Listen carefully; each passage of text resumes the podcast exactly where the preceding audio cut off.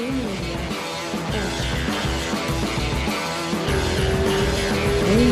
dois, três. Cara, que honra. Eu tava procurando meu bonequinho do Lioto, eu não achei, cara. Eu tenho. Eu tenho todos os bonequinhos ali e eu não acho o seu. Eu, eu, eu desisti de procurar. Eu deve, deve tá, eu tenho uma caixa que tem uns 10 guardados assim e deve estar tá lá dentro. Lioto Machida, irmãozão, que honra, cara. Obrigado, viu? Pô, hoje eu tô, eu tô muito feliz porque tem, tem, tem poucas pessoas assim que, que, eu, que eu tenho como ídolo, que eu admirei por muitos anos e, e a gente acompanha a carreira e você é um deles, cara. Então eu tô muito feliz com esse, com esse episódio de hoje. Valeu. Essa oportunidade, sempre quando eu posso falar com os meus fãs através né, de, um, de um canal que realmente passa seriedade, passa é, as informações, eu para mim é um prazer estar tá, tá compartilhando tudo isso aqui. Demais. Cara, você tá morando na Flórida, né? Como é que foi essa. Você mudou definitivo da Califórnia ou você tá com, com duas casas? Não, na verdade, eu tenho academia na Califórnia. Sim. Mas eu mudei para Flórida e estou na Flórida desde o ano passado. Né, no final do ano passado resolvi me mudar. Eu sempre acredito que a nossa vida é feita de fases e etapas. E eu morei praticamente nove anos na Califórnia e resolvi mudar. Resolvi mudar porque achei que precisava mudar. Né? Quando a gente sente essa vontade, precisa mudar, é, precisa ser feito. Eu, eu resolvi mudar e estou muito feliz onde eu estou, muito concentrado aqui. Tenho é, a minha família bastante unida comigo. Los Angeles foi uma época muito boa para mim, eu aprendi muito, fiz grandes amigos em LA. Tenho a minha academia lá em Los Angeles, junto com meu irmão Shinzo. Mas, assim, é, essa fase para mim já passou, agora eu estou num outro momento, e o momento que eu quero explorar é esse. É legal sair daquela, daquela zona de conforto também, né? Acho que vocês têm muito isso, né? De, de tipo, porra, tô, tô aqui. Tô... O Verdun falou para mim que você não aguentou de saudade e teve que mudar pra, pra. Porque você não ia aguentar morar lá sem ele perto. não, o que acontece é que, assim, exatamente o que você falou no início, sabe? Quando está tudo muito confortável, está tudo muito acomodado, eu acho que é hora de você fazer uma mudança na sua vida. Se você quer desafios, né? tudo tem a idade para fazer, o momento para fazer. Eu sou um cara que eu estou né, com 60 anos, 65 anos, muitas vezes, na minha condição, talvez eu não mudaria. Mas tem gente que com 65 acha que está na hora de mudar. Nunca é tarde para se tomar uma iniciativa dessa e nunca também é cedo demais também para você mudar. Sabe? Você sempre tem que estar tá buscando aquilo que o seu coração pede, aquilo que, aquilo que você sente necessidade naquele momento. E foi o que eu senti, eu obedeci tudo isso e estou aqui hoje. Estou muito feliz. O Verdun, a gente era vizinho, né, praticamente de porta, lá na Califórnia. A gente viu, eu lembro. Mas assim, eu, ele sempre tentando me sacanear, eu sempre sacaneando. mas foi uma companhia muito boa naquele momento. Né? A gente, e o Edu, o Edu também se mudou.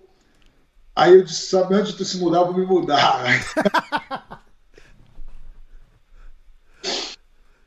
E aí você e aí você foi primeiro. Você tá aí, eu, eu, vejo sempre você com, com o Jacaré, com o Rodolfo Vieira. Você tá time bom, forte aí também, né, cara? É, na verdade, assim, a gente sempre que pode a gente se encontra para treinar, né? O Rodolfo eu tô com mais, eu tô treinando mais um pouco com o Rodolfo do que com o Jacaré, porque o Jacaré teve uma luta, se machucou. Se machucou. Mas já está de volta, já já está voltando aí. Mas sempre que a gente pode, a gente se encontra para poder fazer os treinamentos, né, para poder um colaborar com o outro. Eu acho que isso é o mais importante dentro do esporte. Exatamente. Você falou da tua academia lá na, lá, lá, na Califórnia, academia é maravilhosa, né? Eu tava falando com um amigo meu um pouquinho antes, a hora que você, a hora que você me chamou no, no WhatsApp, eu dei um print e eu mandei pro amigo meu. Eu falei, olha que, com quem que eu vou gravar agora. Porque ele tava na Califórnia. Eu não lembro se foi ano. Acho que foi ano passado. Ele tava. Na, ano, ano, passado, não, porque tava pandemia, né? Talvez final do ano retrasado. É, ele tava lá na Califórnia, aí ele mandou brincando pra mim. Ele fez assim: o, ele falou, Rafa, você quer alguma coisa aqui da Califórnia? Eu falei pra ele: falei, Elmer, seguinte. É, eu quero que você vá lá na academia do Lioto e compre uma camiseta pra mim. Uhum. Ele falou, pô, pode deixar, missão dada é missão cumprida. Aí ele foi lá, comprou uma camiseta pra ele uma camiseta pra mim. E a hora que você me ligou de novo a segunda vez, eu tava lá no meu closet procurando a camiseta e eu não acho. Eu falei, vou botar. Falei, porra, vou botar a camiseta, fazer uma moral pro Lioto, não achei a camiseta de jeito nenhum. Aí, meu, aí o Elmer fez assim, ah, a camiseta é preta. Eu falei, ah, ajuda bastante, porque eu tenho só 500 camisetas pretas ali pra... Então, uma camisa, eu vou mandar uma pra você. Boa, demais. Fechadaço, cara. Cara, como é que estamos de, de, de, planejamento pra luta? Alguma coisa em vista? Como é que é a vida no Bellator, né, cara? A galera elogia muito quando, quando o pessoal faz essa transição do, do UFC pro, pro Bellator. O pessoal tem elogiado bastante. Relacionamento é diferente. É um negócio mais, mais caseiro, mais família, assim, né? Como é que você achou essa, essa, essa oh, transição? Eu não posso reclamar dos anos que eu passei no UFC sempre fui muito bem tratado. Lógico, eu sempre encarei com um lado profissional, sabe? É, existem desavenças, desacordos às vezes, mas que não precisa ter briga. Lógico. Então eu sempre encarei dessa forma.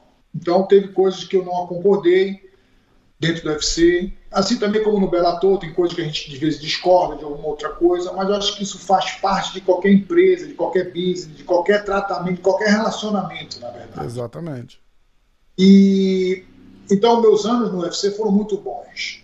Né? Então, a decisão de ter saído foi uma questão realmente no final do contrato ali, que o UFC demorou para renovar, entendeu? E eu tinha outra opção, e o Bellator fez uma proposta. Né? O, o, inclusive, o UFC cobriu a proposta, mas eu, como tinha dado a minha palavra ao Bellator, eu não podia voltar atrás. Senti muito ter deixado o UFC, mas também fiquei muito feliz pela oportunidade de lutar no Bellator que eu considero que é um dos, um dos maiores eventos junto com o UFC hoje. Sem dúvida. Né? E tem crescido cada dia mais, sabe? Agora, sim, eu não posso dizer que, que, é, que é verdade, que é mentira, que eu não posso negar, na verdade, que o Bellator tem um tratamento mais é, pessoal e menos corporativo. Isso, essa é a palavra. Quando eu quis dizer família, é exatamente isso. É um toque, é um toque diferenciado, né? É um toque diferenciado. Você tem o contato ainda né, com o presidente, né, com os diretores, que você fala, que você consegue é, pedir algumas coisas extras, que às vezes acontece que não toma um contrato, você precisa exigir alguma coisa, você lá, fala, e eles são muito abertos com isso. Mas eu acredito que a tendência também do Bellator, como vem crescendo muito, sabe, é muito difícil você manter esse mesmo padrão de trabalho, onde uma empresa que tem muito mais funcionários, sabe, que ela precisa ter uma sistemática para acontecer. Então, quando você fala dessa sistemática, ela passa a ser uma empresa mais corporativa. Mas até então, o Bellator não é assim, sabe? Ele ainda está. Né, quando, quando eu estava no UFC, no meu tempo, no prime do UFC, vamos dizer assim, também era o Lourenço, era o Dena, que trabalhava direto, né? conversava direto com os atletas, falava, muita coisinha a gente discutia, conseguia umas mudanças ou outras no contrato, sabe? E não era muita, na, da, daquela época tinha muita coisa de boca também, né? Com o Lorenzo e tal. Os, os caras os cara prometiam de boca, cumpria. Eu lembro, eu lembro uma vez que o. Eu assisti uma entrevista do Dana White. Ele tava, tava um impasse com o contrato do Chris Weidman, assim. E aí diz que o Lorenzo voou o Chris aqui de Nova York lá pra, pra, pra Las Vegas. E o Dano fez assim: não, não, eles tinham um acordo entre eles que ninguém sabia. Uhum. E o Lorenzo resolveu com ele isso e tá tudo certo com o Chris agora. Tipo, cara, é, é legal isso, tá, né? Do... legal, sabe? E assim, é porque você, sente, você se sente valorizado, né? Exato. Também entendo o lado, sabe, como se torna corporativo, sabe? Porque fica. É inviável, às vezes, você tratar com cada um, cada um. Sabe? Tem uma empresa com 600, 700 lutadores, né, que vai ter não sei quantos eventos no ano, tem árbitro, tem sabe, comissão atlética, tudo envolvido, sabe? É impossível você tratar de um para um, sabe? Você tem que ter uma, um, pelo menos um, uma sistemática, uma regra que, que possa regir ali e levar como se fosse todo mundo junto. É. Eu não discordo disso também, entendo o lado, sabe? Mas eu peguei um lado muito bom do UFC também, e estou pegando um lado muito bom do Bellator. Entendi. E, e, e, e, parada de luta, como que tá de, de, de contrato? Como é que tá de, de, expectativa? Você luta esse ano ainda? Como é que você. Eu acredito que eu luto mais uma vez esse ano, né? Eu tô até mais uma ou duas vezes. Eu não sei direito, porque quem está mais a par do meu contrato são os meus empresários, o Joinha, né, o Ed, né, eles estão mais a par do meu contrato. Eu não sei se ainda falta uma ou duas lutas. Uhum. E mas para mim não importa muito, sabe? Eu quero fazer mais uma luta ou duas lutas, o que tiver no contrato. Né? Fui muito bem tratado onde eu estou, estou sendo muito bem tratado e esperar aí qual vai ser a próxima proposta que o Bellator vai ter para mim. Entendi, mas a vontade de, de, de, renovar. Pô, você tá bem, né, cara? Tá, a, a galera gosta de pegar no pé com o negócio de idade e tal, mas eu, eu acho que é, idade é, é mental, né? Você, o, o, o teu estilo, o estilo que você luta, você não tem. Sei lá, se a gente botar em, em em milha, pensa assim, né? Você não tá milhado ainda, né, cara? Você tá, tá bem, porque você não, não, não é aquele cara que faz aquelas guerras, troca. Tipo, a tua última luta foi foda, mas. É, mas não é o teu estilo. É, é, igual essa tua última luta. Você não tem tantas lutas desse estilo, que é aquela guerra trocando porrada, cinco rounds, puta. Você sempre desvia bem, puta movimentação legal. Então isso dá uma durabilidade maior, não dá? com toda certeza. Eu acredito muito assim, que não só, sabe, a idade é uma questão muito mental, você tem toda a razão que você fala isso, né? Mas em conjunto vem a qualidade de vida que você teve durante todos esses anos, né? Então, se você foi um cara que se dedicou, né, se privou de muita coisa em prol do esporte, em prol da sua profissão, eu sempre enxerguei dessa forma. Né? Até futebol mesmo, praticamente só brincava com meus filhos, eu brinco com meus filhos que são garotos de 8, 10 anos, 11 anos, 12 anos. Nessa época eu ainda brincava com eles, entendeu?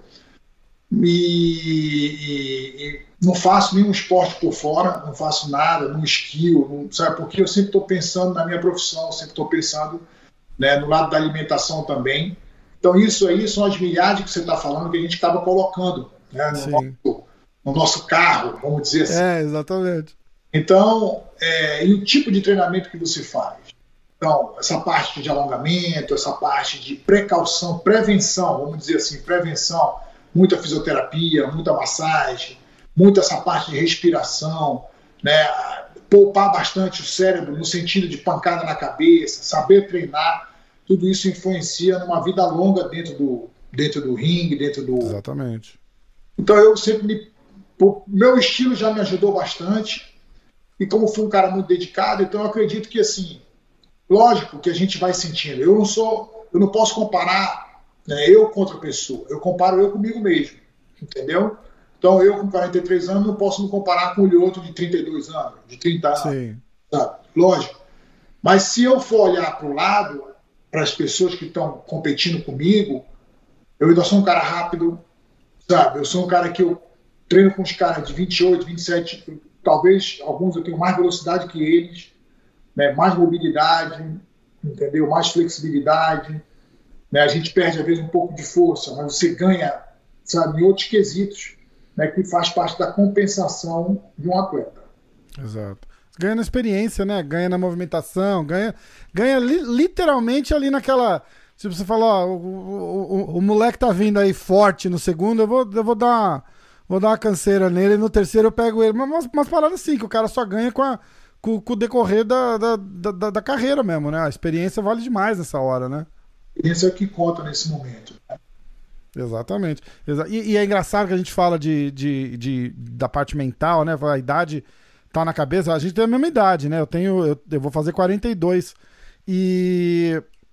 E a, você pegar a geração dos nossos pais, por exemplo, o cara com 35 anos de idade, o cara já tava casado, seis filhos, e, e, era aquilo lá, né, cara? 35 anos de idade, aqui, pô, festa, é, é, moleque ainda, né? A gente tá curtindo pra caramba. É verdade, é verdade. A, a, a diferença da mentalidade das gerações. Isso, isso. Né?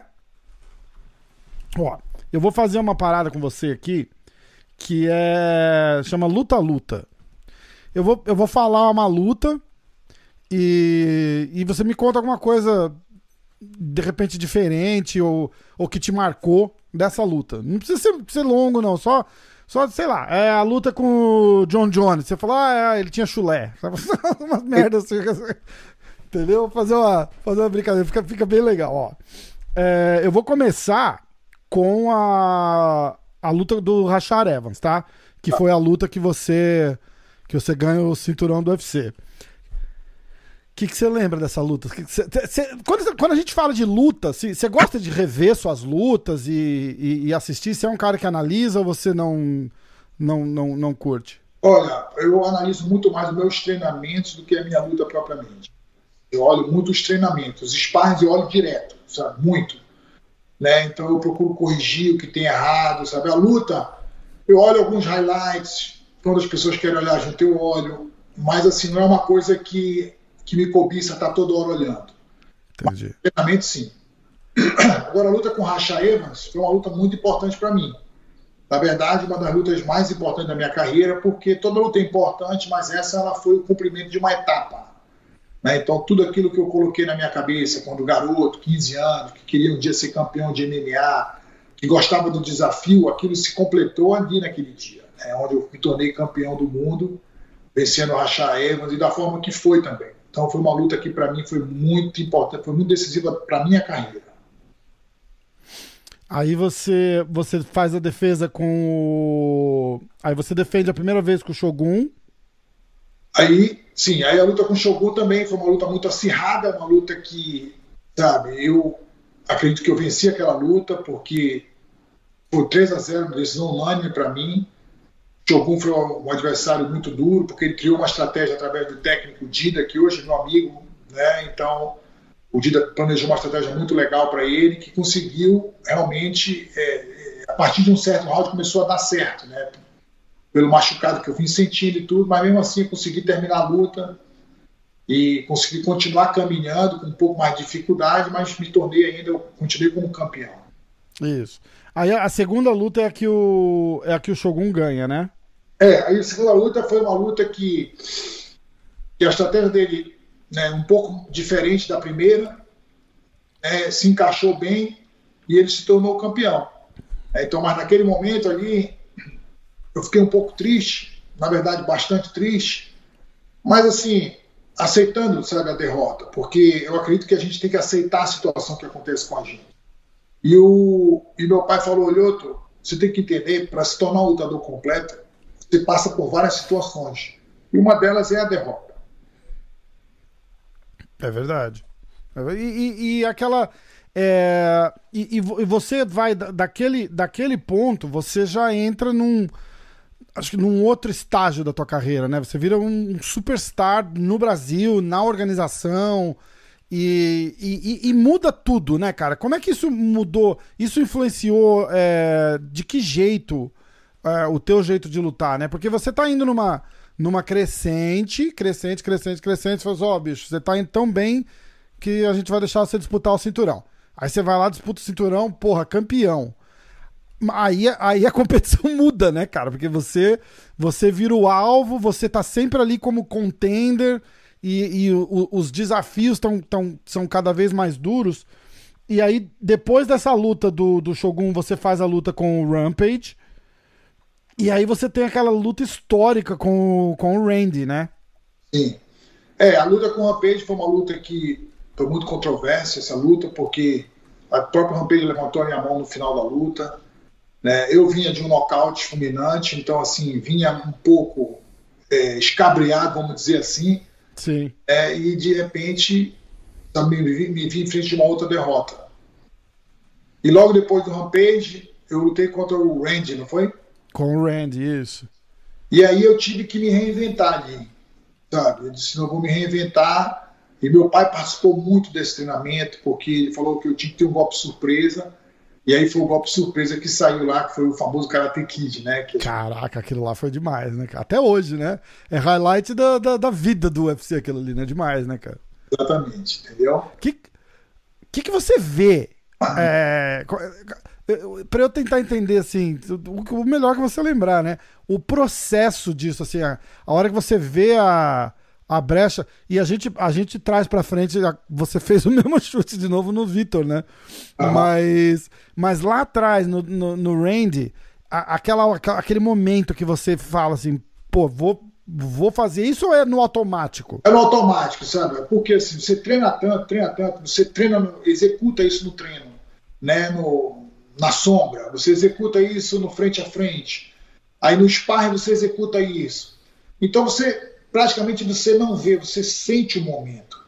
Né? Isso é uma coisa que os lutadores muitas vezes não sabem descrever. Ah, eu vi aquele lance, você não viu, você sentiu. Porque você uhum. não para ver. Quando passa pela visão já atrasou. Né? Então, a luta ela é muito rápida nesse momento. Sabe? A reação, a, in, a, intuição que você desenvolve ali. Né? Por isso que eu digo, sabe? o atleta de luta ele tem que treinar bastante luta. Por quê? Porque isso desenvolve o, o reflexo, sabe? a intuição, o momento de atacar, o tempo de, de bater, a distância que se bate, tudo isso só desenvolve fazendo isso. Né? E você vai criando é, artifícios para cada situação, sabe? Então ali não foi diferente. Né? Então eu treinei tanto aquilo que no momento que eu enxerguei a situação, eu senti. Senti e acreditei no que ia fazer. E aí saiu aquele golpe, né, um golpe, na verdade, totalmente diferente do que as pessoas esperavam. Nossa Senhora. E, sabe, e eu, eu sempre acreditei, né? Porque sempre acreditei muito no, no treinamento, sempre acreditei muito dentro do meu karatê, no que eu podia executar dentro do meu karatê, sabe? E, uhum. E, e, sem, e sem menosprezo, assim, não, não é o que eu tô tentando passar aqui. A hora que você vê com, com um chute lindo daquele entra, o que, que, que, você pensa? Você, você fala, pô, que legal, treinei muito pra isso, ou você fala assim, caralho, que da hora.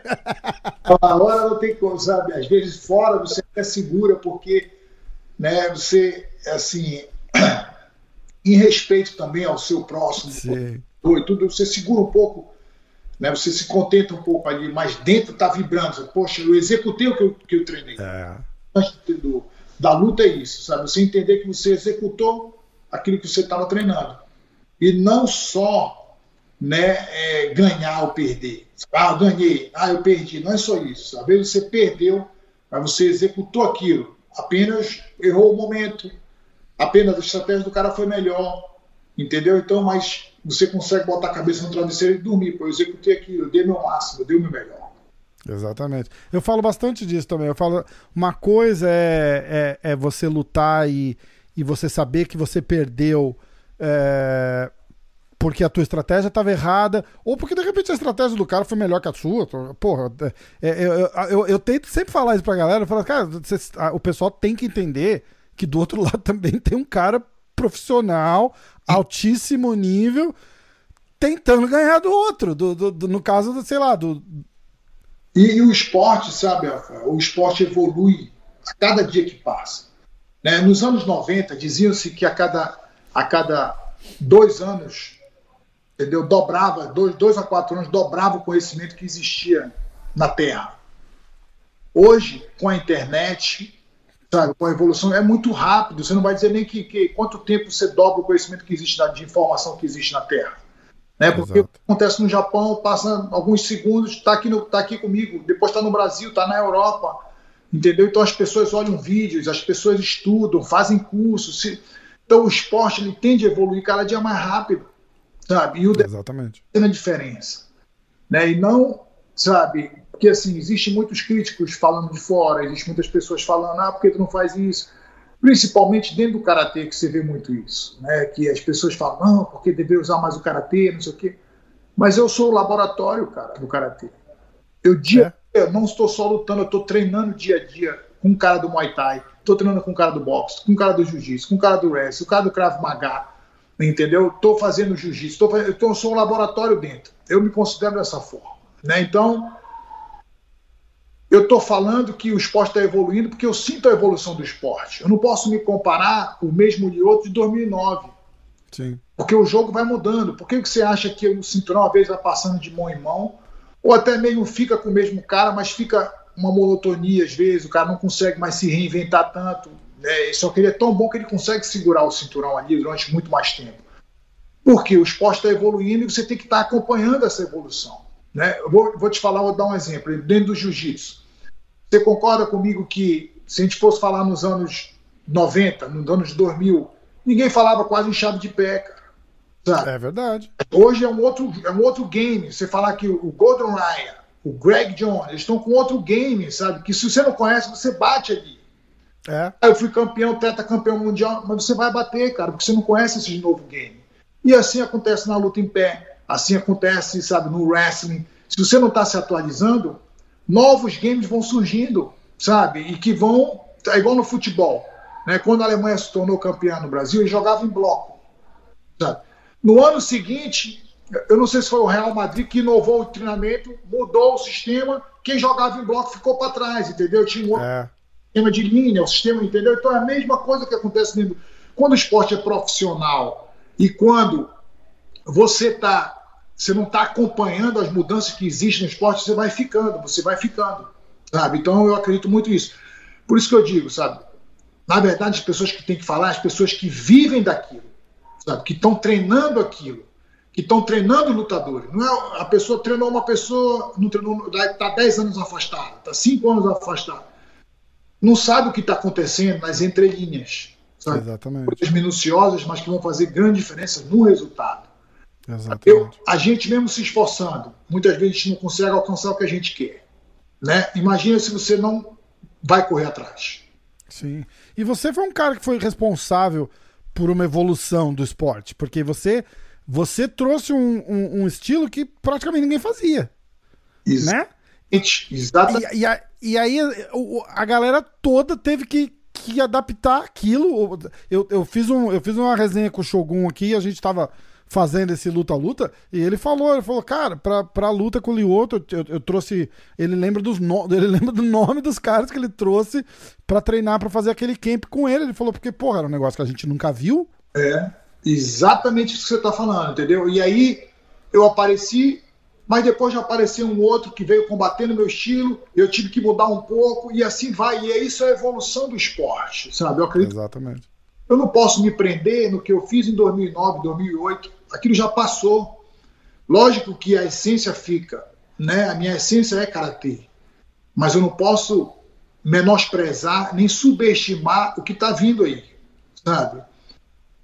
A questão de wrestling que está vindo, a maneira, até os próprios wrestlers, eles estão diferentes, sabe? A maneira antigamente derrubava mais no meio, depois passou a derrubar mais na grade, sabe? Depois passou a usar técnicas diferentes, né, para jogar no clinch. Quer dizer, são situações que se você não tiver atento e ser com a cabeça aberta, né, ser um open minded, vamos dizer assim, para entender que isso isso está acontecendo, isso é um fato, que isso está acontecendo, você vai ficar as pessoas que estão treinando com você vão ficar porque você precisa estar se atualizando. Exatamente. Exatamente. E, e é o que você teve que fazer, né? Você, você mais que ninguém, a, além de trazer a, uma evolução para o esporte, teve que se atualizar, né? Porque você traz um estilo tão diferente que, que fica manjado, né? Claro. A, a galera toda, pra hora de lutar com você, fala assim, porra, o cara, tem, o cara é assim, se você não se, se inovar ali. Não, Exatamente. Não... Por isso que é a minha briga constante está melhorando. Sabe? Por isso que eu não paro de treinar. Se eu ainda quero alcançar e se eu quero um dia poder passar para uma nova geração, eu não vou ensinar uma coisa que funcionou 10 anos atrás para mim só. Sim. Eu tenho que estar atento no que funcionou para mim 10 anos atrás, com certeza, mas o que, que eu posso melhorar, entendeu? O que, que eu não sei que eu posso aprender? Exato. Essa visão que é difícil muitas vezes as pessoas entenderem. Exatamente. Aí a gente vai para a luta do Jones. É... Que, que, que você lembra dessa luta? Como é que foi? O que, que e eu quero saber o que, que você acha do, do, do Jones. Que de, desde lá ele tinha, ele tinha ganhado o cinturão há pouco tempo. É... Foi a primeira defesa de cinturão do Jones, não foi? Eu acho que foi. É, então, e, e, e, campeão até agora, né? Largou o cinturão agora para subir para os pesados. Mas é, é, é, é, é o que você falou ali, né? Você, você não botou o nome dele, mas acho que você meio que mencionou a situação dele, né? Tanto tempo como campeão e, e, e meio que não. Tá, as últimas três ou quatro lutas faz o arroz com feijão ali só e mantém como campeão, mas parece que nem ele nem o público tá motivado mais ali para ver, né? Você vê, você vê número de pay-per-view do John Jones, tem, tem, evento que ele faz que vende 300 mil pay-per-view. Ah, é porque assim, né? A minha visão, é, tudo que eu falo não quer dizer que eu esteja certo, tá? mas é o que eu acredito até o momento, porque a gente também, né? Hoje eu estou pensando de um jeito, amanhã você está estudando, você está vendo, você consegue entender de uma outra forma. Então nada é 100% para mim. Exato. Eu vejo John Jones Primeiro, a minha luta com ele foi uma luta muito dura, sabe? Uma luta que eu esperava, acreditava muito que poderia ganhar, sabe? Acredito até que nos primeiros primeiro round ali eu tive o domínio da luta, né? Mas depois, talvez por um excesso de treino ou talvez uma estratégia um pouco né, que solicitou muito no meu condicionamento, eu realmente cansei um pouco ali, que eu parei de movimentar, que a estratégia não era parar a algum momento, um cara daquele tamanho, com a técnica que ele é, né? Com o lutador que ele é não podia parar na frente dele, parei, né? E aí começou a ter tomar um atraso ali, e foi, foi, foi, foi até o a finalização que foi, né? Um estrangulamento ali de frente que ele deu em mim. Mas assim, exatamente o que você falou, sabe? O John Jones é um grande campeão, né? Ele tá lá porque ele merece estar tá, e ele é bom realmente no que ele faz. Mas assim, é, é muito difícil para ele, sabe? Assim, não é tão fácil assim para um John Jones se manter durante, sei lá, 10 anos. Pô, é. Sabe? É difícil demais. Então ele realmente é um cara diferenciado, ele é diferenciado. Por que, que ele conseguiu? Mas também a gente notou que nas últimas lutas, lógico que sentiu dificuldade, lógico que, porque todo mundo tem estudado ele, né? Todo esse E o tempo vai passando também, né, porra? É uma... Sabe, o tempo passa e as pessoas estão vendo, sabe, o que, que ele faz de bom, quem Sabe, se você pegar um próximo desafiante que vai lutar com o John Jones, ele sabe cada passo que o cara vai dar. Ele dá dois... O cara é a referência, né? É, a referência das outras lutas, porque cria-se um padrão, né? E, e, com ele não é diferente, ele é humano também, sabe? E acaba que se torna, sabe, assim, ele tá dando o máximo dele no treinamento, ele tá dando o máximo, mas assim, ele, e tá dando certo, porque tá ganhando. Pode não estar tá fazendo melhor, pode não estar tá fazendo uma coisa mirabolante, pode não estar tá sobressaindo demais, mas está dando certo, tem dado certo, né? Porque vem nocauteando e vem ganhando. Então, é difícil você falar quando de alguma forma traz um resultado positivo. Sim, exatamente. E aí vem a parada que a gente começou o, o, o, papo aqui falando da parada de motivação, né? Você vê que o cara tá naquela tipo, ah, o que, que eu vou fazer? O que eu vou fazer? Eu preciso, preciso. Eu achei engraçado que o Chael Sonnen falou uma vez num podcast que a melhor coisa que poderia acontecer para a carreira do John Jones era uma derrota. Sim. Porque aí ele explica tudo que uma derrota iria é, fazer na cabeça do John Jones e na divisão, né? Ele falou, porque, pô, é, ninguém quer ver a luta dos caras, porque ele entra naquele tipo, ah, o John Jones vai ganhar de quem agora? Porque não, não tem nem a emoção de saber, ah, será que esse cara ganha? A galera fica tão acostumada com ele ganhando, ganhando, ganhando, que perde um pouco o interesse, né? Com certeza, com certeza, sabe? Assim, porque ele é um cara, ele foi dominante, né? O John Jones é um cara... Uhum. E sabe? Assim, é muito difícil até criticar, sabe? Por quê? Primeiro que a crítica ela sempre vem num tom que você sabe mais que o outro, entendeu? Então eu, eu, evito estar tá criticando, né? Então é difícil criticar um cara desse, que ele foi tão dominante, né, que, que se tornou sem graça, vamos dizer assim. É, é verdade. É, é, é, é o, o problema dele é exatamente esse, né? Tipo, é, é, é tão dominante por tanto tempo que meio que, que, que perdeu a graça. Tanto que ele realmente decidiu subir de categoria, né? Para ter novos desafios. É. Exatamente, exatamente. Aí você faz a primeira luta com o Ryan Bader. Sim. Você lembra, lembra bem dessa? E, e, como é que é o, o reencontro, pô, sei lá, quase 10 anos depois no, no, no Bellator? Olha, a primeira luta, né, eu tinha um domínio total da distância, né, e consegui encaixar um golpe muito preciso ali. Na segunda luta, que foi a última agora, aconteceu o que a gente conversou ali antes. Existia um estudo. O Jair é um, um grande amigo meu também, né, já conheci o Jair e tudo, e o Jair é técnico do Ryan Bader. Ele hum. falou para Milhoto, a gente contratou dois, três karatecas para poder passar instruções os detalhes das Cara. posições, entendeu? Porque você é um cara diferente. Então isso me fez aprender ainda mais o que, é, o que, é, o que significa o karatê, o que, que eu posso usar disso na próxima luta do Ryan Bader, né? E, e, e, é isso que é legal do esporte, sabe? A gente olhar por esse lado, sabe? Não olhar, lógico que eu queria vencer, lógico que eu queria, né? Nocautear o Ryan Bader ou finalizar o Ryan Bader, queria essa vitória. Mas não aconteceu. O Ryan Bader foi melhor do que eu. O que, que fica de bom na história? É que o esporte tem que estar tá crescendo. Sabe? O Ryan Bates veio totalmente diferente do que na primeira luta. Ah. cara mais experiente, ele veio mais forte, mais pesado. Outro, né? Tá outro cara, tá outro lutador, né? Outro mais técnico, entendeu? Até mesmo pela contratação que ele fez do Jair alguns anos atrás, trouxe um diferencial muito grande para a equipe dele e para ele. É verdade, eu concordo.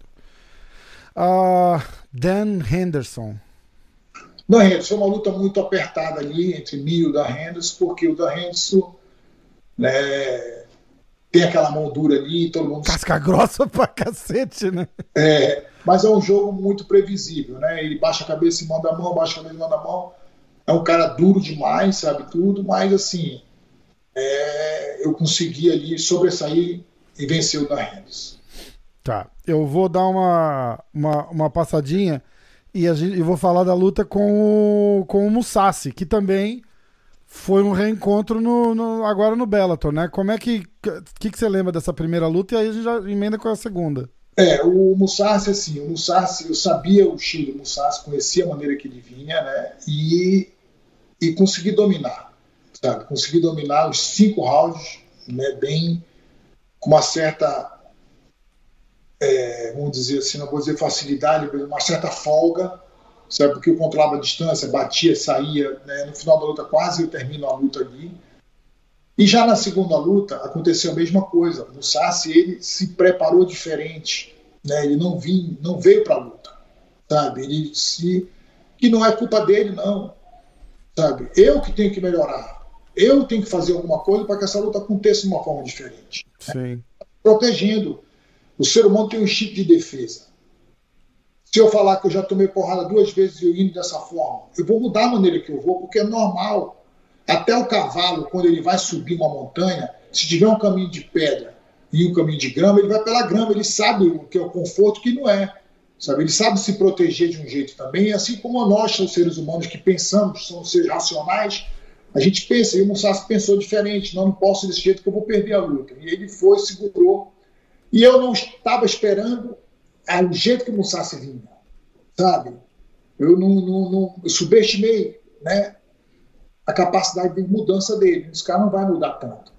Porque o cara faz 45 lutas do mesmo jeito. Como é que ele vai mudar uma luta? É verdade. Mas por isso que eu digo, a gente não pode subestimar ninguém. O Sassi foi lá, fez um negócio diferente, não se expôs. A luta pode não ter acontecido? Pode, não é problema dele, é problema nosso, meu e dele, né? E até porque isso eu gostaria de ter uma terceira luta com o Sassi, que eu acredito que vai ser diferente. Pô, isso ia ser legal. É diferente, entendeu? Porque eu já entendi o que, que ele quer, ele já sabe mais ou menos como eu posso vir, né? E aí vamos ver, vamos ter esse tirateio, vamos ter o tie break, vamos dizer assim. É, a trilogia, né, pô? Tá cheio, tá cheio de trilogia se armando por aí. Vamos, vamos entrar nessa também, pô. Eu apoio, hein? Ia ser, um Isso ia ser uma lutaça. A, a, a, existe uma, uma, uma, uma vantagem e aí é pros dois lados, né? Não, não, não tô puxando a sardinha necessariamente para você. Por exemplo, você vai lutar com um cara que você já lutou. É, não sei se nesse caso, porque faz tanto tempo, mas o fato de você já ter lutado com aquele cara ajuda na preparação. Você sabe como é o alcance, o, o, o teu tempo ali para encontrar a distância muda ou não faz diferença? Cada luta é uma luta. É porque assim, é, ajuda e atrapalha ao mesmo tempo. Por quê? A gente está falando de alto nível. Sim. Quando a gente está falando de alto nível, né, eu estou falando de caras que foram campeões. Se você for ver, a maioria desses caras que eu lutei, todos são campeões. Né? Oh. Musashi, Ryan Bader, John Jones, Shogun, Racha, todo mundo campeão. Entendeu? Sim. Então, quando o cara tem essa mentalidade de campeão, ele vai buscar coisas diferentes. É difícil ele repetir o mesmo jogo, entendeu? Então você fica naquela dúvida. Eu treino por Musashi 1, Musashi 2 ou Musashi 3. Que, uhum. Entendeu? Então isso diversifica, pulveriza um pouco né, a maneira que você vai treinar. Entendeu? Então, na hora você tem que ter a cabeça boa e saber mais ou menos que pode vir um pouco daqui, um pouco dali, ou você tem que ter uma sensibilidade muito apurada para saber, né? E então por isso que eu digo, atrapalha e ajuda. Se o cara vier do mesmo jeito, que não é fácil, é difícil ele vir do mesmo jeito, porque se ele perdeu, dificilmente ele vai repetir. Se ele ganhou, ele pode ser que ele repita. É mais provável que ele repita.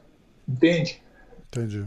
E isso, até certo ponto, pode ajudar, mas pode atrapalhar também, né? Você não entender. Sabe? Por, o que me atrapalhou na segunda luta com o Musashi? Entender que ele poderia vir do mesmo jeito.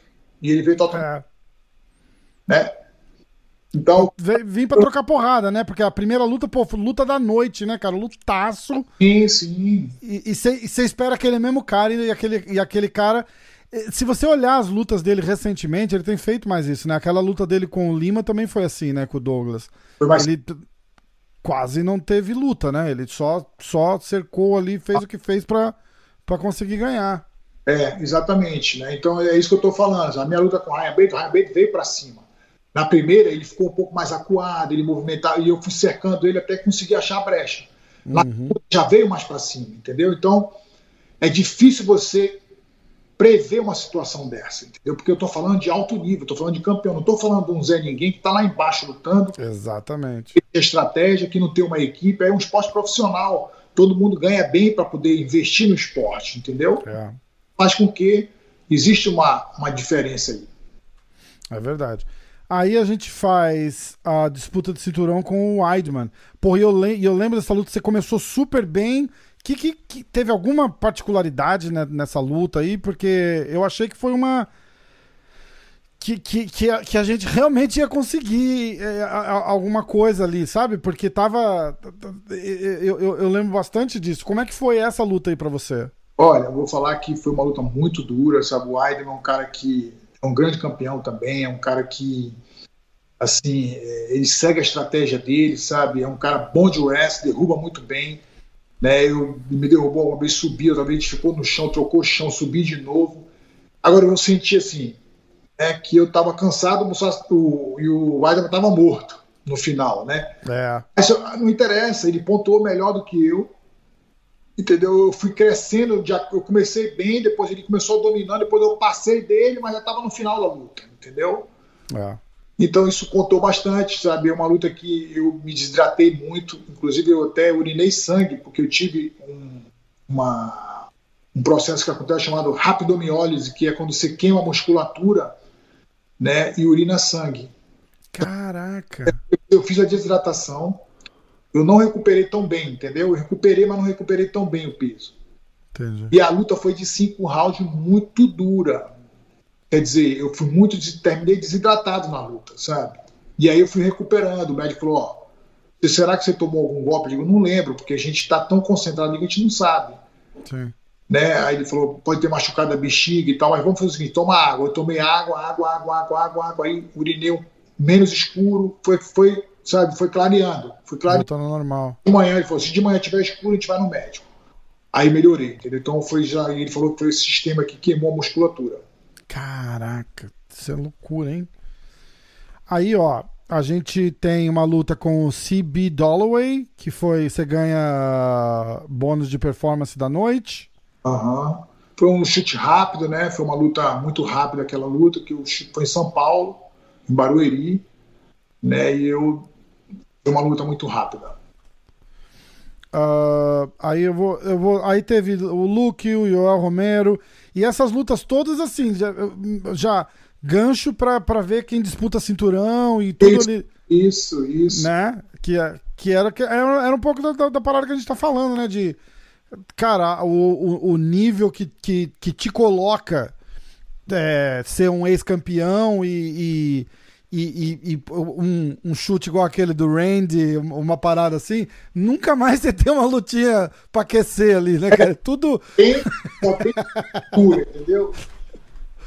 negócio só com os leão, né? Não tem jeito, né, bicho? Não tem Puta, jeito, sabe? Você tem que estar muito bem preparado, porque o nível, o nível é um só, é alto. Exatamente. Ó, aí a gente faz. Tem uma vitória com o Eric Anders. Fala dessa luta, a gente vai falar do Belfort e a estreia no Bellator. É, aí eu. Aí então, né, lutei com o Eric Anderson, tive cinco semanas de preparação. Após a minha derrota pro Derek Bronze, que foi logo na minha volta, né? Eu tava assim um tempo parado. Aham. E aí peguei cinco semanas a luta, aí acontece de novo aquela mesma situação, né? O UFC bota uma pressão que faz parte do business também, a gente tem que entender isso, né? Eu fiquei chateado na hora, mas depois entendi, porque você vai, vai amadurecendo, vai entendendo as situações que acontecem, né? Sim. Pode não aceitar, mas você entende o que acontece, entendeu? E aí lutei com eles, ganhei uma luta apertada também. Logo em seguida, lutei com o Belfort, né, que consegui conectar aquele golpe ali, sabe? Aquele chute foi, foi a, a despedida de vocês dois do, do, do UFC, na verdade, né? Foi a despedida dos dois do UFC, foi a última luta dele, era a última luta minha. Né? E eu consegui ali naquele momento, mesma coisa que eu falei para você, sentir, sabe, o momento. Eu não posso dizer, ah, vou dar um chute antes, não. Você sente e conecta, sabe? Eu conectei e passei pro Bellator, né? Com... Rafael Carvalho, que foi uma luta também acirrada, um cara muito grande, ex-campeão da categoria. Aham. Cara grandalhão, né, cara? Gigante o Rafael Carvalho, né? Grande, sabe? Um cara assim que. É, awkward, né? Que fala, né? Um cara estranho, assim, no sentido. Sim. Longo, chuta, soca, né? E depois dessa luta, fui com o Sonnen. Né? E como é que foi, cara? Uma figuraça, né? É, um cara que para mim é um cara super gente boa, nada do que as pessoas pensam, sabe? A gente muitas vezes conversa por mensagem e eu falo com o Sonnen que sabe? Às vezes ele pede alguma. Ele queria fazer a garagem da casa dele, igual a minha. Aí eu mandei onde eu tinha comprado os tatames, entendeu? Então. Ah, que massa. Assim, é um cara que é muito inteligente, o Gelson, e a gente teve a oportunidade de se encontrar no, no cage, né? Uhum. Eu terminei a luta bem, vencendo ele com uma joelhada. Sabe? E depois é isso. E aí a gente vem pro, pra, pra, pra parada de hoje. Aí se você tivesse que escolher uma, uma, uma próxima luta, se te dessem opções, você iria com a, fazer a trilogia como o Sasha? É, o que, é, é meio que deu para sentir? É, o que eu quero é assim, se eu pudesse ter uma oportunidade, eu queria lutar como o Sassi. Por quê? Para mim, eu queria lutar nessa categoria, né? Porque, na verdade, eu lutei duas vezes na categoria de cima e quero lutar na minha categoria de baixo. Né? Porque eu me sinto preparado nessa categoria, sabe? Até isso as pessoas evoluíram. Os caras de cima estão muito grandes, entendeu? Os caras É, os caras aprenderam a cortar peso melhor, né? É, entendeu? Então eu lutei com o Rabelo, não cortei nada. Lutei com 94, como eu sempre lutei hum. categoria, né? Hoje você faz isso é uma loucura, porque os caras vêm de 104. 103. O Ryan Bader veio dos pesados. O cara tá disputando o torneio do pesado do, do Bellator, né? Exatamente, foi campeão peso pesado, né? Então, ah. Então, assim que eu penso que eu quero lutar nessa categoria de baixo, na, na 184, né, para mim, e lutar como Musashi, que para mim é o maior nome da organização nessa categoria, e na categoria de. Sabe, um dos maiores nomes é o Musashi. Então, eu gostaria muito de ter a chance de poder enfrentar o Musashi pela terceira vez. É, e foi demais, cara. Pelo que a gente viu contra o, contra o Bader, porque a gente, a, a, a gente com isso na cabeça, né, de Fala, bicho, o cara tá descendo dos pesados para lutar com o Machida no meio pesado. Fala, bicho, o Machida vai ter que ser muito rápido para escapar e a gente fica com aquela sensação de tipo, porra, uma porrada bem dada do Bader ali vai acabar com essa luta, né? É, não, e, e, a, gente... e a gente vê, por exemplo, o Adesanya subiu pra categoria, né? Lutou com o Blakovic. A gente vê, é. é diferente, sabe? Quando você cai no chão ali, a movimentação se torna mais lenta, o cara pesa muito, entendeu? Ou você dá uma pancada e termina a luta, ou ele vai tomar uma certa vantagem no decorrer da luta. Exatamente, exatamente. E aí a gente assistiu aquela luta com o Bader lá tenso, assim, né? Esperando aquela mão que, que entra, assim, e entraram várias, e você tava ali 100% e mexendo e trocando porrada. E, e, e, cara, eu adoro essa ideia de você descer para os médios, porque aí é outra parada. Aí né? É, diferente. Sabe? Exatamente. Diferente. Vamos ficar de olho então, esperar uma esperar uma chance de ver você como, como Sassi ali ia, ia ser demais. Vamos tentar. Vamos torcer. Vamos botar uma pressão aí para acontecer, né? Com certeza. Vou, primeiro, primeiro corte que eu vou fazer disso daqui vai ser isso. é, a gente solta uns clipes aí vamos e vamos, e vamos fazer acontecer. Eu queria perguntar, eu, eu, eu botei um story, é, pedi pro pessoal mandar umas, umas, umas, perguntas, eu vou dar, eu vou dar uma selecionada. A última vez que eu olhei tinha 50 perguntas já. Eu vou dar uma selecionada aqui e a gente responde umas duas ou três. Tá bom. Mas eu queria um pitaco seu na luta do Steven Thompson com, com o Durinho, porque eu acho que o, o Steven Thompson é o grande representante do Karatê no UFC hoje, né? Uhum. É, e ele vai enfrentar um cara brasileiro com, com um estilo completamente diferente do dele. Como é que você vê essa luta? Olha, assim, eu não sei como é que tá a preparação do Durini, né? Então, por isso, é, eu vou falar baseado no que sempre vi. Achismo total, não, pelo amor de Deus. Não... Então, assim, como a gente não conhece como é que tá o treinamento, sabe, como foi a preparação dele, baseado né, no que eu já vi do Durinho, sabe, o Durinho ele vai, ele vai ter que se movimentar diferente, para que ele possa realmente anular realmente o jogo do Steve Thompson. Né? Porque o Steve Thompson, não, eu não vou dizer que ele é um cara nocauteador, sabe? mas ele é um cara difícil de ser achado.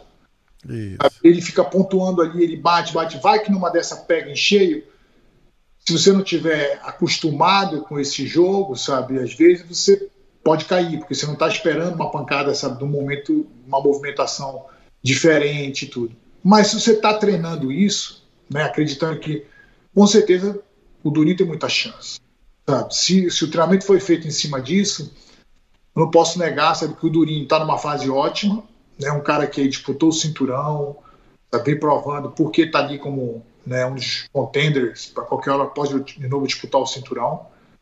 Mas o, o Steve Thompson é um cara que não pode ser subestimado de forma alguma. Verdade. Um cara que ele se torna perigoso, né, porque as pessoas têm dificuldade de ler a distância dele. Né, e ele vai frustrando ali na distância. Então, é, dar um palpite, a minha torcida é do Durinho, com toda certeza, sabe? Mas eu não posso dizer que a luta vai pro Durinho, sabe? A luta vai pro Steve Thompson, né? É tipo como eu falei uma vez, né? Depende, sabe? Se conseguir colocar para baixo, a luta vai pro, vai pro Durinho. se ficar em pé, a luta pode ir pro Thompson, né? O jacaré com o urso, né? O jacaré, se eu trouxer para água, o urso ganha, entendeu? O urso levar para terra, ganha. O que, que, o, que, que o jacaré faz, né? Aí o urso espera o jacaré pegar sol, vai lá e pega ele, entendeu? Então é pega o urso. Então depende muito, sabe? Então eu não gosto muito de dar palpite, dizer o que pode acontecer, o que não pode acontecer, sabe? Eu não vi o treinamento de nenhum.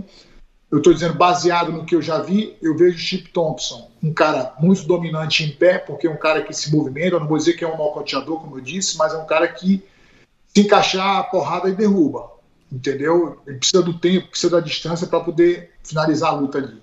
E o Durinho, como eu disse, é um cara que suporta muito bem, tem um gás muito bom. Né? Se botar para baixo também, não tem como, sabe, não, não, não ter um domínio da luta ali.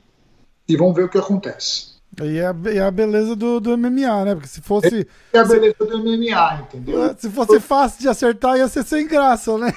Se eu dissesse, ah, o Durinho vai ganhar, ah, o Chile Thompson vai nocautear, sabe? É muito fácil, né? Exatamente. E eu falo, e não tô, e não tô cagando no box, não, mas, mas o, o box tem muito disso, né? Você fala, olha, é, Canelo contra o fulano. Aí você olha o fulano, fulano tem 10 vitórias, 32 derrotas. Você fala, bicho, o Canelo só não ganha se ele tropeçar e cair antes da luta começar, né? É e no MMA a gente não tem isso, né? Tem, não tem, sabe por quê? Né? É, em terra de cego quem tem um olho é rei, entendeu? O cara. é, não é verdade? verdade. Então é isso. Como é que você vê essa, essa parada do, desse, dessas lutas, desses desafios de boxe, é, os, os, os irmãos lá desafiando os caras? Agora vai ter a luta do. Do Tyron Woodley, né? Com um dos, dos meninos lá. O que, que, que, que, você acha disso daí? Você acha, você acha legal? Você acha que não devia fazer? Eu acho que assim, tá entretendo, as pessoas estão gostando, sabe? Então tem que acontecer, entendeu? É, não, não tô, não estou defendendo uma visão marcial, não estou defendendo um esporte, eu estou dizendo está entretendo todo mundo, as pessoas estão gostando, está valendo a pena, eu acho que tem que acontecer, sabe? Para mim, no momento, eu não quero isso no momento, mas não vou dizer também que ah, não vou fazer isso, não quero, não, sabe, eu sou contra, não, não de, de forma alguma, sabe? Eu acho que está gerando é, trabalho para todo mundo, sabe? É um trabalho honesto, o que, que tem de errado nisso? Né? É um Concordo. Estão gostando, está entretendo e tudo mas o que não pode é ser confundido, sabe? O entretenimento né, com o esporte. O esporte Sim. boxe com entretenimento, entendeu? O esporte MMA com entretenimento, né? Se bem que eu não quero dizer que no MMA não tem entretenimento, tem que ter entretenimento. Mas ali são super fights, são desafios. Isso, é exatamente. Tem que ser considerado uma super luta, não uma luta de um boxeador contra um Exatamente. É basicamente entretenimento aquilo, sabe? Isso. Então, com a proposta de entretenimento, está valendo a pena, tem que fazer, tem que fazer acontecer. O que não pode ser vendido é gato por lebre, entendeu? Dizer Sim. que é um esporte e tal, e não sei o quê. Não, aí é diferente, né? Concordo. É igual ah, eu vou fazer uma partida contra o não sei o que de tênis, uma super partida. É entretenimento, todo mundo quer ver o Peter Sampras. Por que Exatamente. não? Exatamente. Sabe? Não Exatamente. Né? Agora dizer, não, aquilo ali é, tá ranqueando as pessoas, está dizendo quem é o melhor, não sei, eu não vejo dessa forma. Também não. Olha, pro futuro, se uma hora dessa você topar uma luta dessa, promete para mim que você vai fazer. É, é, eu falo assim, não tem nada de errado com o Ben Askren assinado de fazer uma luta. É, só quem era doido não achava que o Ben Askren ia levar umas porradas ali, porque o, o moleque, cara, os, os, os moleques são atleta. Ele pode não ser boxeador profissional, mas os moleques são atleta. Entendeu? E aí eu falo, por que que não faz? Ó, eu vou lá levar umas porradas de você no box ou na super luta lá, e aí a gente faz uma revanche num cage. É. E bota, bota, os mole... bota capacete, colete, caneleira nos moleques. Pra... Não, não é para machucar, é só para mostrar. Não é para mostrar estilos e fazer uma parada assim. Também. Só para mostrar o que acontece. Bota num contrato isso, um round de cinco minutos que se foda. E vai lá e, e, e faz só pra dar graça, entendeu? E, é, isso, é isso mesmo, é isso mesmo. Eu concordo.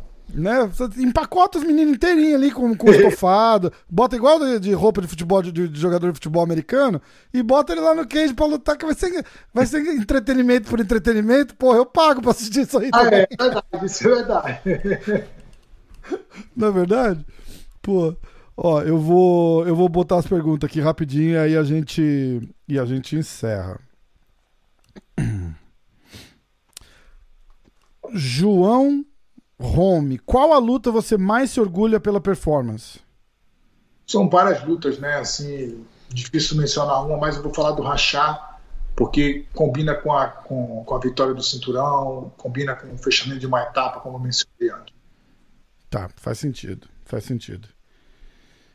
Uh, tirando você, essa é da Soluta 123. Tirando você, quem você acha que é um, um grande representante do karatê no, no MMA hoje? Eu acredito que o, o Steve Thompson, né, um cara que tem um tem mostrado aí muita eficiência no estilo de karatê dele, sabe, de movimentação, de distância, é o cara que realmente merece merece o, o respeito em relação a isso. Uhum. O Pitbull ali no, no Bellator também, né? Ele usa bastante base de karatê, né? É, mas o Pitbull é um cara que não veio do karatê entendeu? É, isso. cara que ele, ele tá treinando karatê com humano, mas não é um cara que veio do karatê. Uh, Gabriel Mesk, o que você considera essencial para um karateca que luta MMA? Essencial para um karateca, eu acredito que é você pensar fora da caixa, sabe? Assim, não achar que o karatê que foi ensinado para você muitas vezes foi um karatê ou é voltado para defesa pessoal ou é um karatê formatado com um sistema que eles, de competição deles, sabe, de, de, de troca de faixa deles, né, é um sistema isolado, vamos dizer assim. Então, entender isso, quando você entende, não tem nada de errado, só que você tem que entender, né, onde é a prioridade de cada karatê, onde é que ele é utilizado, sabe, o que que ele foi feito para quê, Entendeu? Quando você entende isso, você está pensando fora da caixa. Entendi.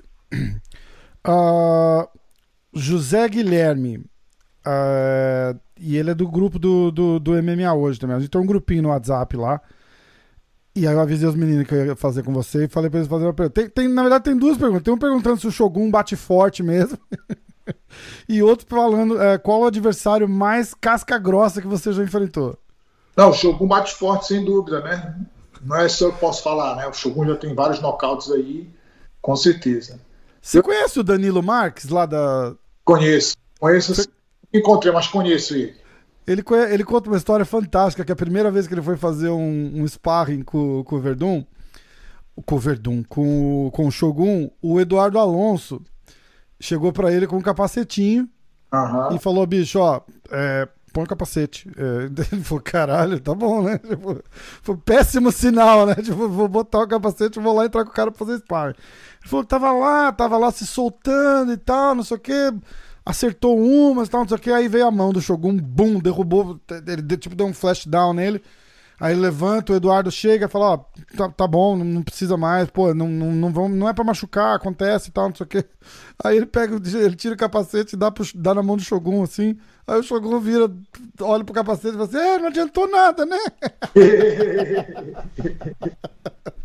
tipo, não, não ajudou muito, né? Foda, né? E, o, e aí o José Guilherme tá perguntando qual foi o cara mais casca grossa que você que você já enfrentou? Ou que ganhou ou que perdeu. Mas que você fala, caraca, bicho, esse cara é. Olha, assim, essa última luta do Ryan Bailey foi uma luta dura, sabe? Vou dizer que. Porque assim, é difícil estar tá falando muito do passado só, né? Eu, é. eu considero que essa última luta aí foi uma luta realmente, sabe, é, no quesito assim de difícil de, sabe, de, de, de, manipular o cara, de levantar, é um cara duro, sabe, não sei pelo peso, pela força, né, por tudo isso. Então eu vou botar o Ryan Bader nessa. Cara, eu acho que se perguntar para ele, ele vai falar que foi você, porque ele, ele, fez, ele fez, eu acho que ele deu tudo que ele tinha ali, cara. Ele deu tudo que ele tinha e ele não tirou o C dali de jeito nenhum. É. Foi um. Nossa Senhora. Uh, vamos ver aqui.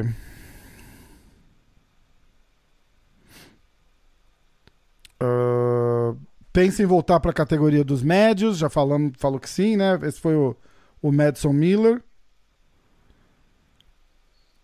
Uh, vamos ver. Qual a combinação de socos que você mais gosta de usar? Pedro Vloiola. Ah, soco, eu gosto muito do soco reto. Muito soco, eu acho que chega mais rápido, entendeu? Mas não, mas não descarto de nenhuma maneira o cruzado, os ganchos, não descarto nada. Eu acho que tem que ser usado tudo. A arte marcial é isso. Sim. Os caras tem um monte de pergunta se você tem saudade do Verdun, se você vai mudar para Floripa para virar vizinho do Mas Verdun de novo. O Verdun, fica me chamando, sabe, para ir para Floripa. Não, eu vem para Floripa que é muito bom. Aí ele fica fazendo churrasco, ele filma, ele Pô, não dá, né, cara? Entendeu? Mas assim, né? É... É, o Verdun tudo é festa. É o bom dele é isso, né? Que sempre que se encontra é muita, é muita alegria. Mas é demais. Cada, tá, cada um tem um projeto, sabe? Aí quando a gente estava no mesmo projeto que era lutar, o Verdun hoje, né? Praticamente vai fazer as últimas lutas dele. Eu não sei se já fez a última, né? Então... Tá migrando. Eu tenho, eu tenho assim no fundinho, no fundinho do meu coração, eu acho que a gente não vê o Verdun lutar mais, sabe? Mas eu acho, eu acho difícil, né? Não sei. Mas ele, ele, não anunciou oficialmente, então vamos, vamos ver. Mas, mas ele, ele, ele, exatamente o que você falou, né, cara? Ele mudou o foco pra tá abrindo os negócios dele lá, Verdun Premium Meats, Verdun Sports. Tudo que ele botar a mão vai dar certo, cara, porque ele é um cara que tem um carisma, ele tem uma dedicação, ele é um cara, pô, cara sensacional. Ele é um cara, cara é um cara muito próspero, sabe? É um cara que é sempre alegre, sempre quer ajudar as pessoas, sabe? Ele sempre quer ajudar, sim. Rapaz, ele gostou de ti, acabou, ele quer te ajudar. É, ele é foda, o cara é demais. Uh, o que o Everton oficial tá perguntando, o que você teria feito diferente na luta contra o John Jones? O que eu teria feito diferente? Eu teria. Eu acho que no treinamento porque assim, se eu tivesse no gás ali, provavelmente, eu não vou dizer que ganharia a luta, porque não tem como falar isso. Mas assim, eu, te, eu, garantiria que eu daria mais trabalho. Sabe assim, eu ia poder embaçar mais a luta pro John Jones, entendeu? Não seria ali no segundo round. Né? Porque eu me refiro muito à parada de movimentação minha, porque o treinamento foi muito forte, sabe? A gente teve um erro na preparação talvez um overtraining ali. Né? Eu tive quatro furuncos na perna, entendeu? Na preparação e tudo. nunca revelei nada disso, mas eu sei que eu tive. O Glover estava comigo lá. O Glover é um cara que sempre eu estou junto com o Glover, me acompanha, me ajudou muito, né? Sempre me ajudou muito. E o Glover viu, o Glover falou, você treinou muito para luta, né? Porque sempre naquelas, aquele negócio, né? Do over, achar que o cara tem que treinar muito, que o cara não. Mas é, mais não é sempre mais, né? Exatamente, às vezes menos é mais. É. Então, Exatamente. Uh... Bom, eu acho que eu vou parar com as perguntas. Vamos falar da luta, a luta do Glover, já que você falou do Glover. Como é que você vê essa luta dele com o, com o Blackovitz pro, pelo cinturão? Eu acredito muito no Glover, sabe? Eu acredito muito. Eu conheço o Glover há muito tempo. O Glover foi para Belém, eu morava em Belém, foi para Belém me ajudar é um grande amigo meu, é um cara que ele está numa fase, é, eu não vou dizer, é, assim, ele está um cara maduro, entendeu? É um cara que mentalmente isso conta demais, sabe? Essa, essa, essa parte mental conta. ele tá muito mais seguro, sabe? Ele é um cara muito maduro hoje, né? Quando eu falo seguro, tô falando do treinamento, entendeu? Sim. Igual como eu passei lá atrás, de achar que tem que treinar demais, tem que treinar demais para ter um resultado melhor, não é treinar demais. Sabe? Você treinar correto, sabe? Você treinar fazer o esforço certo para o resultado acontecer. Né? Porque tudo que é demais não é bom e tudo que é de menos também não é bom. Né? Tem que ter um equilíbrio. E o ele tem esse termômetro hoje. Então ele consegue hoje entender o que é que é bom para ele e o que não é bom para ele. Lógico que a gente erra no meio do caminho, às vezes, ultrapassa, sempre para mais, né? porque o, o, o, atleta tem essa mentalidade. É. Mas eu acredito no Globo. Sabe? Eu vou botar minhas cartas no Globo. Eu acho que está chegando o momento dele aí de, sabe, de é, se tornar campeão. Lógico que não pode merecer outro cara, mas eu não tenho nada mais do que falar porque, do que tá com o Globo. Uhum. Por tudo que eu, eu já. Acho que... Pela raça do Globo. Sabe, se tem um cara que tem raça aí nesse esporte é o Globo. E eu acho que é uma luta boa para ele, é um casamento bom de luta para ele. Porque tava falando, querendo ou não, é um cara que, que gosta de, de, de trocar e, e, e, ali acho que trocar por trocar, o Glovão vai, vai, vai levar vantagem e tem o chão ainda, que é, pô, é sensacional. Sabe, e, irmão, e o cara não se entrega. É. Ele pode ganhar do Globo, mas ele vai ter que apagar o Globo, sabe? Exatamente. Eu, tava, quando, quando eu fiz com o Globo, eu tava falando que o que eu achei que faltava, eu, eu usei o exemplo da luta do, do Borrachinha contra o Adesanya, que a, a, aquela parada assim, depois teve todo o problema do Borrachinha que a gente soube, que ele passou mal na noite lá e tal, mas mas uma coisa que eu gostei do Glover foi aquela, tipo, você vê na última luta dele com o Marreta, o Marreta pega ele quase no knockdown ali, e aí você fala, vai, vai, acabar? Não, vai acabar nada, meu irmão. Vou grudar naquela perna ali e só largo a hora que o cara estiver no chão.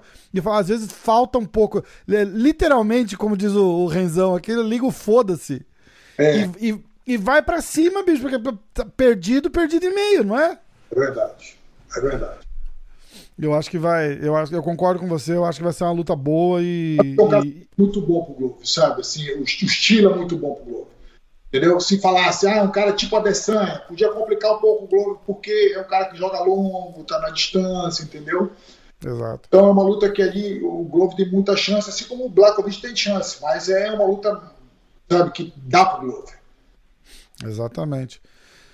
Meu irmão, eu vou, eu vou encerrar aqui um, uma horinha do seu, da, da sua, da sua terça-feira aí e vamos. Bicho, foi uma honra para mim ter, ter, ter, você no show. Obrigado demais pelo carinho, pela atenção. E foi histórico. Vamos torcer para dar certo essa luta com, com o Sassi aí. Eu vou fazer a minha parte, tentar ajudar a divulgar. Obrigado. E a hora que marcar, de repente a gente, a gente encontra de novo, faz um papinho rápido para falar só dessa luta aí. Vamos, e vamos com tudo. Tamo junto. Tá bom, então. Tá bom? Fala, fala da academia, onde é a academia, site, essas coisas. A academia, ela tá em Los Angeles Lomita, muito próximo de Torrance ali. Né? Meu irmão tá lá na frente, acabei de vir de lá agora, passei 10 dias lá, então assim, a gente vai, a gente se encontra, né? sempre conversa, faz curso de instrutor junto. A gente tem o nosso sistema que a gente desenvolveu baseado no sistema de defesa pessoal, sabe que não tem nada a ver com tem de competição, né? então a gente usa distância curta, distância média, distância longa, golpes que não são permitidos em competição, joelhada, cotovelada, a gente tem a parte de grappling também, sabe, que a gente usa, né? Que legal. A gente quer formar os nossos faixa preta um nível faixa azul de jiu-jitsu, entendeu? Então, assim, o cara sabe se defender, ele não precisa ser um especialista, né? mas ele tem um nível de saber se defender, de montar, de segurar, sabe, de sair de uma montada, coisas básicas, mas que ele pode, diferente do karatê, né, de competição, do karatê que só visa o lado, sabe? A gente tem uma visão muito mais marcial uma, uma parada que depois na vida real, né? Exatamente, sabe? Exatamente. Eu, eu, acho, eu gosto disso porque essa, é, é, essa parada é, é bonito e é legal e tal, mas, mas um cara, é, é, sei lá, 1% tá procurando uma, uma arte marcial para ir competir. Isso. Né? A, a, pessoa, a pessoa vai ou porque tá querendo ser mais saudável, ou porque tá com algum problema e quer aprender a se defender, ou para se tiver algum problema aprender a se defender, né, cara? E é, e é muito é, não prático. Tá tudo, na verdade, né, cara? O, a, a jiu-jitsu também tem é, uma, umas paradas que na vida real não funciona, né? É porque assim, sabe, eu gosto muito de fazer, eu faço perguntas, né? Porque não tem nada de errado. É como você falou aí. Você está treinando para se emagrecer? O seu karatê ajuda? Ajuda, bacana. Você está treinando para self-defense? Seu karatê é apropriado para isso ou ele foi um karatê criado para um sistema de competição? Exatamente. Foi criado para defesa pessoal só ou só para competição ou para os dois, entendeu? Então, se você fizer pergunta, a gente faz as perguntas. De repente, o cara se encaixa ali, né? No, Exato. Perder peso. Então, você está no caminho certo. Agora, o que não pode é ser vendido gato por lebre, entendeu? Exato. É isso que eu não aceito, sabe? As pessoas estarem. Tá, não, porque ah, o, o meu jiu-jitsu, sabe? Eu se encontrar um cara na rua, eu sei fazer, dar um soco. Você não sabe nem jiu-jitsu, você não sabe nem dar um soco. Aí você vai para o sistema de jiu-jitsu defesa pessoal diferente, entendeu? É verdade. Então, é verdade. entendimento e essa pergunta certa, ela vai se encaixar de repente ou não se encaixar. E aí cada um decide né, qual caminho tá, porque não tem nada de errado. Tá. Eu vou colocar o, o link do site da academia no, na descrição do vídeo. Então, quem estiver assistindo, clica aí, tá, tá na descrição. Tem o. Como é que é? É Matida Academy. Matida Academy. E aí vai ter o, o Instagram do, do Lioto. Botar o www Matida Karatê também. Matida Karatê também? É, que eu não sei qual dos dois está linkado entendeu? Tá, eu vou colocar o, eu vou colocar o link, tá aqui no, na descrição do vídeo, para quem estiver assistindo, já clica lá, já vai, vai saber mais informação. Eu recomendo que eu, eu, eu, não, eu não fiz ainda, mas eu vou fazer a hora que eu. A, a próxima oportunidade que eu tiver lá na Califórnia, eu vou. Mas é uma academia maravilhosa, linda, sim, e, e, e o treino é sensacional. Eu recomendo uma visita. Vai lá, passa lá, compra uma camiseta, manda um alô pro, pro, pro, pros machidas de lá e, e, e, faz a festa, que vale muito a pena, muito legal. Tá certo. Lioto, obrigado, irmãozão. Fica com Deus. Obrigado de novo pelo tempo aí. Tamo junto. que precisar, o canal é teu, fica à vontade. Eu ajudo a promover o que você quiser. Tá bom, obrigado, Rafael. Valeu, obrigado você. Tá bom? Tá? Grande. Fechou, irmãozão. Tamo junto. Obrigado. Tchau.